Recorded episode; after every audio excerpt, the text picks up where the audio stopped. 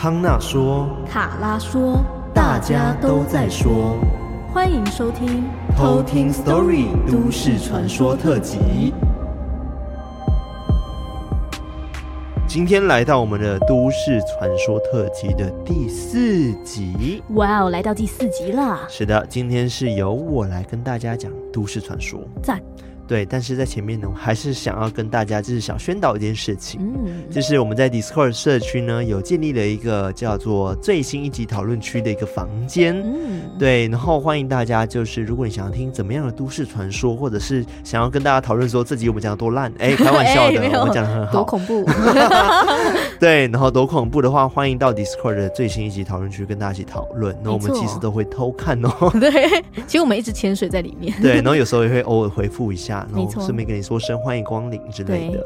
好，那今天呢，我要讲的就是这则都市传说。我觉得它有点悲痛，悲痛。对，因为最近夏天已经来了嘛，对不对？对。夏天会遇到什么样的一个天灾？台风。是，就是台风。那曾经呢，在二零零九年的时候，有发生了一个非常非常大的一个就是天灾，就是那个莫拉克台风。对呀，我知道，记得吗？有一些那个捷运搭手扶梯下去的时候，你会看到旁边有一些刻度，那、哦、上面就会写说什么哪一个台风，然后淹到这边的那个高度。对，有它有写几公尺这样子，但我忘记是在哪一个捷运站。西门哦，对对，哦、好像是对。你下次搭捷运的时候，你可以注意一下。哇，你们观察好细微，我完全没发现、欸啊。我每次搭那个手扶梯，我都会看一下。要往下到对对对新店那个那个。对对对对，对，对，对，可是代表说西门真的曾经被淹到那么深？对啊。就那一次台风的时候，二零零九年我应该还没来台湾，对啦，你应该还还很小，对我那时候也好小，对我也应该不在台北。哦，对我今天要讲的都市传说呢，是跟那个台风呢，就是。有关于那个灭村事件有关系的，嗯，对我觉得还蛮可怜的，蛮悲痛，嗯，但是我觉得他的故事也还蛮诡异的，很离奇，对，非常非常离奇，嗯。但是呢，在那之前呢，我还是想要跟大家分享一则偷听客的 story，嗯，的故事。那这则故事呢的投稿人他叫做 A C O，应该是阿口吧，阿口，然后他叫做李全，李全，他分享的，他说呢，你好，我跟两位主持人呢差了至少一个世代，我今年四十八岁。现在住在洛杉矶，我想讲的是到目前为止呢，后半辈子所发生的一些经历，有点臭又有点长，请忍耐一下。好，因为呢，其实我在挑选故事的时候，并没有真的大家都遇到天灾，而且我们也不希望这样子的事情发生。对啊，就是要每次都找到符合主题的，嗯、还是有点难度。对对，所以今天要分享的故事是跟天灾无关，但是我觉得还蛮值得分享的。嗯，赞哦。好，那我们就直接来偷听 story。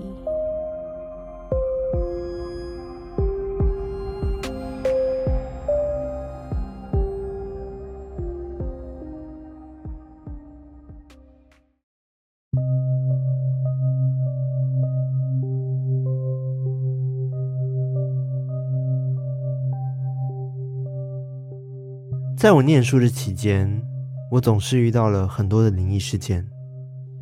先是我高二的时候，我的外婆去世。后来我妈跟我说，我外婆去世那天发生的事情。那一天，我妈她在工厂上班，中午的时候突然觉得很困，就去眯了一下。她就梦到了我外婆跟她闲话家常，然后交代了一些事情。我妈醒来后就觉得不对。觉得好像怪怪的，这时候她就接到了亲人通知。就在我妈做梦的同时，外婆走了。那时候我半信半疑，因为可能是日有所思夜有所梦。不过我到我出国之后，我爷爷去世的时候又来了一次。我妈说，那时候我爷爷因为住在病房，医生。很乐观，就跟大家说不用太担心。然后走的那一天早上，我妈又做了梦。她说她梦到了爷爷被洪水困住，请我妈去救他。我妈带着我爷爷想逃出去，可是到处都是水。就在此时，我妈看到了我的外曾祖母，就呼喊说：“阿婆，救救我们！”我外曾祖母说：“不行，来不及了。”这时候，我妈就醒了，看看时间，四点多，好像有点不太妙。她这时候觉得，还是等到早上再去打听。打听完之后，才知道说，在凌晨四点多的时候，爷爷走了。后来上大学的时候，我念的是阳明山上的学校。先是大一的时候，记得上学期某一天，我特别的累，所以那天早早就睡了。直到早上，我突然间感觉到有东西从我的腰部顶了上来，还顶了好几次。我那时候第一反应是生气，我好想睡觉，到底是谁在闹？于是我就用手去抓，这时候我突然间抓到了一只手。我当场直接清醒，我右手抓到了一只手，而我的左手还好好的放在另一边，而我右手旁边是甲板墙壁，外面是走道，而那只手比我的手还小又细，有点像是女孩子。这时候我整个人都愣住了，我那边就只有五间房间。而且房东又不许我们带女孩子过来，到底怎么会抓到一个女生的手呢？后来我就听到了一阵女孩子恶作剧的笑声，从我的房门直到入口处，然后我听到她在敲前面的房门。我勉强看了一下床头的闹钟，凌晨五点半，然后我又睡着了。起来的时候已经七点多，我就问我室友学长们：“哎，你们早上有听到什么奇怪的声音吗？”他们都说：“啊，是你太累了啦，想太多了，没事没事。”后来在大三的时候，学长们毕业了，我一位班上的同学搬了进来。先是某天晚上，我做了一个梦，我梦到我在空难的现场。到处都是冒烟的残骸，地上到处都是尸块。虽然我没有被吓到，但是总是觉得不太舒服。所以第二天晚上，我就选择去同学家住了。第三天的早上，我提早去教室，突然间我就看到我的室友、同学都到了。他一来就跑来问我说：“我们那边有发生过什么事吗？”他这样一说，我就突然间感兴趣了，就问他说：“什么发生什么事？我也想知道。”他说：“他先做了一个噩梦，梦到载满人的巴士冲到水里面，全部人都被淹死了。他被突然间吓醒，然后就听到外面有个女生在叫他的名字，他更是不敢动弹。”然后他也听到了一阵恶作剧的笑声，扬长而去。听到他这样讲，我就想起我大一的经历是真的。要知道，我大一时，我根本没有跟我班上同学讲过这些故事，更没有讲到说有什么女生在那边笑的事情。他们怎么也遇到了同样的事情呢？到了大四，有一次我回家的时候。其他室友都没有回家，可是那晚很奇怪，整个山上的狗都在吹高雷。此时我心里想到：难道他又来了吗？我胆子很小，把灯全部打开，有音响、有电视的全部都打开了。一直到室友都回来后，那种毛毛的感觉才慢慢消去。在山上待了四年，只有那一次的感觉怪怪的。后来有一次停电，正好大家都在，就聚在一起讲屁话。当我跟我同学讲到我们的经验的时候，另外几个没有觉得很惊讶，因为他们也有人碰到了。我对面的房间是沿着山壁盖的，一边是走道，另一边就是洗手台跟浴室。那个室友本来是住在那一间的，可是他说半夜的时候会听到洗手台那边传来女生的叹息声，而且有时候还会叫她的名字。所以，当前面的学长毕业搬走之后，他立刻搬到前面的房间去了。后来我毕业之后，也再没有发生可怕的事情，只不过听说在那边住的学生还是一样，在晚上的时候都会噩梦连连，甚至。还会只能睡在地板上，这就是我今天的故事。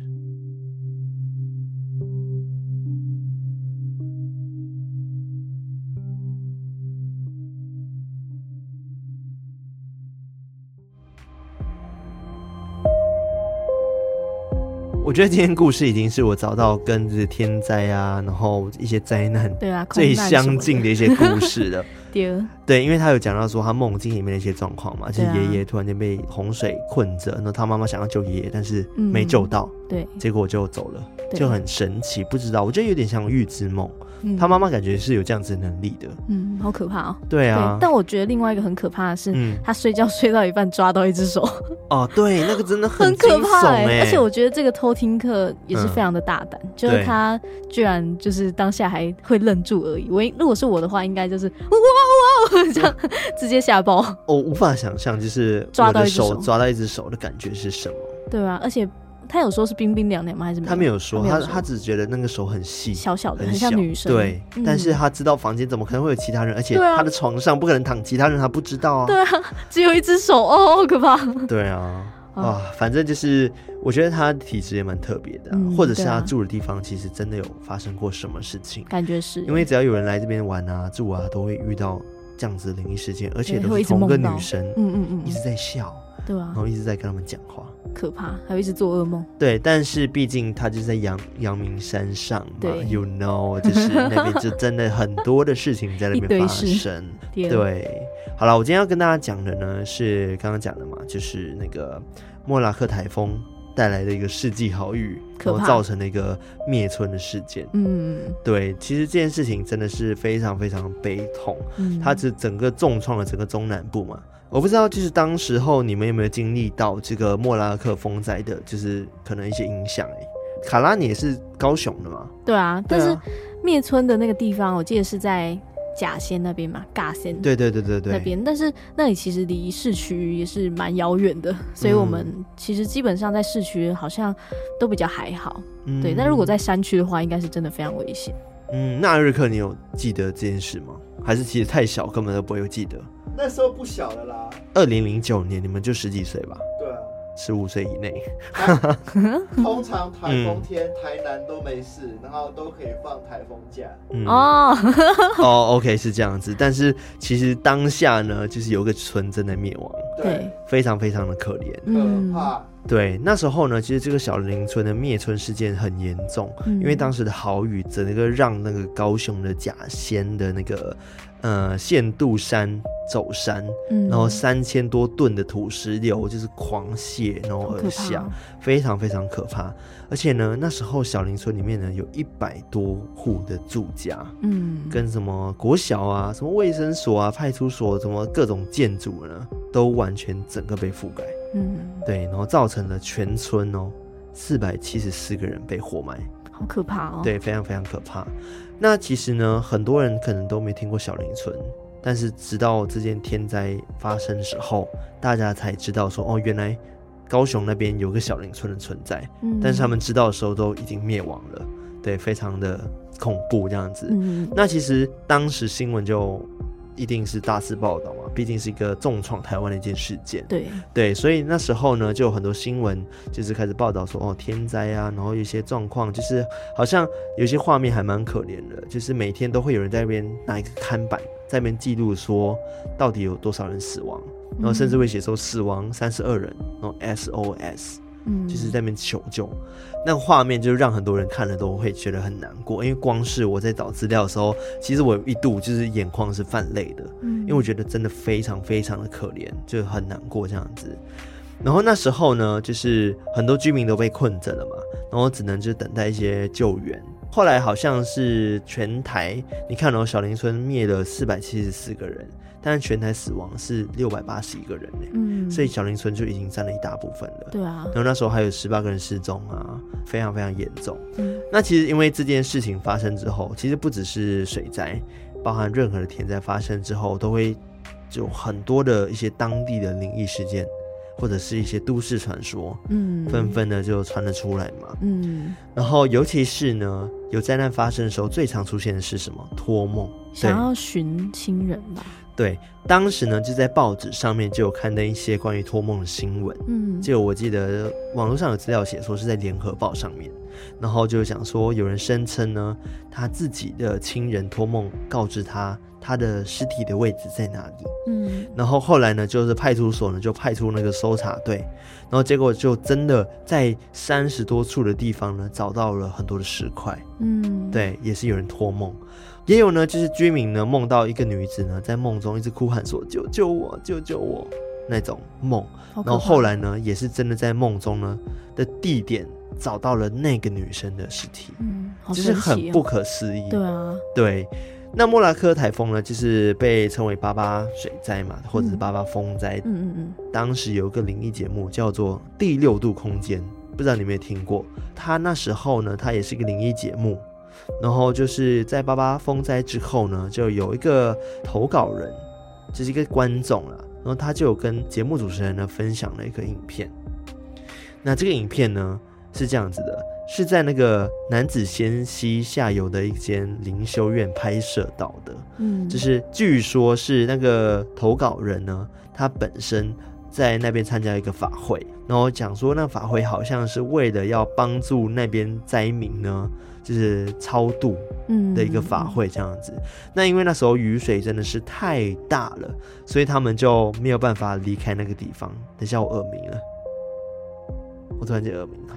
可能有有来听，有可能。好，那法会结束之后呢，因为风灾无法离开的关系，然后他就被困在那个灵修院里面这样子。嗯、那当时呢，他就在二楼就拍摄的时候，就拍摄到那个男子仙溪上面有些豪雨，然后溪水暴涨的一些画面嘛。嗯。结果呢，他拍到了一个很诡异的画面，就是有一些白色的人影，然后在那个溪那的旁边。看起来他们就是穿着长袍，然后没有办法正常的就是走动，但是他们就是看得出来他们有在动，嗯，然后就是有想要往岸上爬的感觉，嗯，哦，有有有，那时候康纳在找资料的时候有给我看过那一段影片，对，就是非常的诡异，是不是？因为如果因为有人讲说那影片好像只是手机的残影，但是。不可能只产那么多吧？对啊，因为它是整个一条河，嗯、一条溪，然后旁边是分布在不同的地方，然后有白色的，就是人像人影，然后一直努力的想要往那个岸上爬。对，我觉得很明显诶。对，就是不知道是什么样，嗯、然后就非常非常诡异。然后就当时最有名的传说讲说，哦，那些想要爬上岸的人呢，其实就是这个小林村的一些可能不幸逝去的人。嗯，他们因为被淹死之后呢，就是想要一直想要有这个上岸的动作。对对，据说是这样子。因为当时呢，这个拍摄的人他拍摄投稿完的，离那个小林村刚被灭村的时间过没多久，所以这件事情就有点不谋而合，你知道吗？就、嗯、大家会觉得说，哦，这件事情其实是有关系的这样子。但是呢，呃，后来在二零一六年的时候，就是中天他的节目有把这个影片再拿出来讨论，然后就有请一些知名的命理师，然后跟一些媒体人来一起对这件事情做一个解析跟解说这样子。嗯、然后他们的解说是这样子啊，就是说这边呢原本就有非常非常多的公墓。嗯，嗯，对，所以呢，其实是因为那个风灾的关系呢，造成大水呢，把这些公墓呢都冲坏了，因此这些灵魂呢，就是想要爬上岸，因为他们已经没有任何的就是归处了嘛，对，归所了，所以他们其实并不是小林村的难民，是原本就在那边，而而是他们原本就在那边的一些墓的一些灵魂，嗯，对。所以呢，有些人就是觉得说是小林的难民，其实是不一定。嗯，我觉得刚刚讲的大师他们讲的话也是有可能的。对，对，非常非常的诡异。反正那个影片我其实看了之后，我是有一点起鸡皮疙瘩的。嗯，因为真的是很难解释，我也不确定说到底要怎么样才可以后置到这样子的画面。当然后置现在科技很厉害，啊、但是我觉得那个影片是在那么早以前拍摄的。很难去做出这样的技术，二零二零零九年呢、欸，那么久以前了。对啊，那影片画质还很差，但是就是可以很清楚的看到有白色的人影，嗯、而且很多个想要往上爬。对啊，对啊，真的，大家可以去 Google 搜搜寻这个画面，或者是我们或许可以在动态里面跟大家分享。嗯、可怕。对，好，希望大家不要觉得很不舒服这样子。然后后来呢，其实呃最有名的是这件事情嘛，就是关于就是刚刚讲的很多白色人影这件事。嗯，但是后来其实也有相对比较有名的是关于一个公车的故事。在二零一四年的时候呢，东森新闻呢有一篇报道，它的标题是这样子的。载运八八风灾尸体的那辆公车，嗯，就是听起来很诡异，对不对？对，因为那时候呢，在莫拉克台风的这个八八风灾的时候呢，就是造成很多人被活埋，所以不得呢，就是政府就必须要派一些公车，嗯，来帮忙做一些善后跟急救嘛，嗯、对不对？对，所以就会有一些载运尸体的一些交通工具这样子。那当时呢，有位就是公车的技术师呢。他就是分享了他一个故事。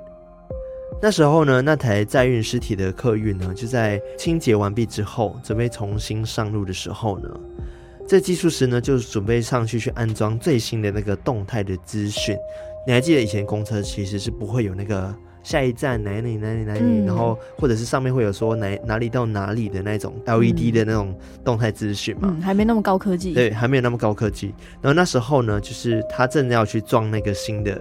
这个东西的时候呢，就是好让公车呢，就是可以恢复以前以往的正常路线。嗯，然后后来他讲说，当时呢，因为急着让这台公车隔天可以回到正常的出班嘛，然后前一天晚上呢，就是很紧急的被 call 回去安装这个动态的资讯。然后当他正专心的在调整完后呢，猛然的抬头一看，就发现呢，驾驶座正上方的后照镜。然后反映出呢，后面呢，整车厢都是满满的老弱妇孺哦。对，而且呢，他们全部都是站满满的。哇，用站着的。对，是站着，就像一般公车一样站着。哇。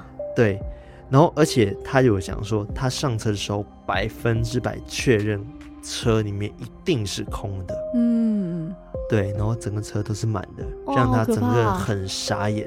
但当下呢，他就马上一回神的时候呢，就看到后照镜呢又是没有人的。哦，对，技术人员就有认识这个司机，然后他就跟司机说，他确定呢，当时这些人呢就是小林村的村民。哦，对，他就有一种感觉，嗯，就是他们。哇，对，很可怕的，对不对？对啊。无法想象，因为他说整个车都是满的，而且都是站着的。对啊，那个当下看应该哇惊慌，真的直接手一滑，可怕。那除了这件事情之后呢，在二零一七年的时候，在 PPT 上面呢，也有一个我觉得勉强跟小林村比较有关的一个传说。那这故事呢是跟宝来娃娃车有关的。那其实我一开始不知道什么是宝来娃娃车，我是后来才知道说哦，就是类似像小公车的一个概念。对，就是那个娃娃车比较像是我们以前去可能要去安亲班啊，或者是有的去幼稚园的感觉吗？对对对，然后它会有一个像校车、嗯、小校车的一个交通工具这样。嗯嗯嗯，就比较小型的。对哦，载小朋友的，嗯嗯嗯，当时呢，就是这个当事人呢，他本身是个业务，因为他工作的关系呢，需要很常去跑乡下这样子。然后那一天呢，半夜大约好像两点多的时候，他去送货呢，到这个六龟。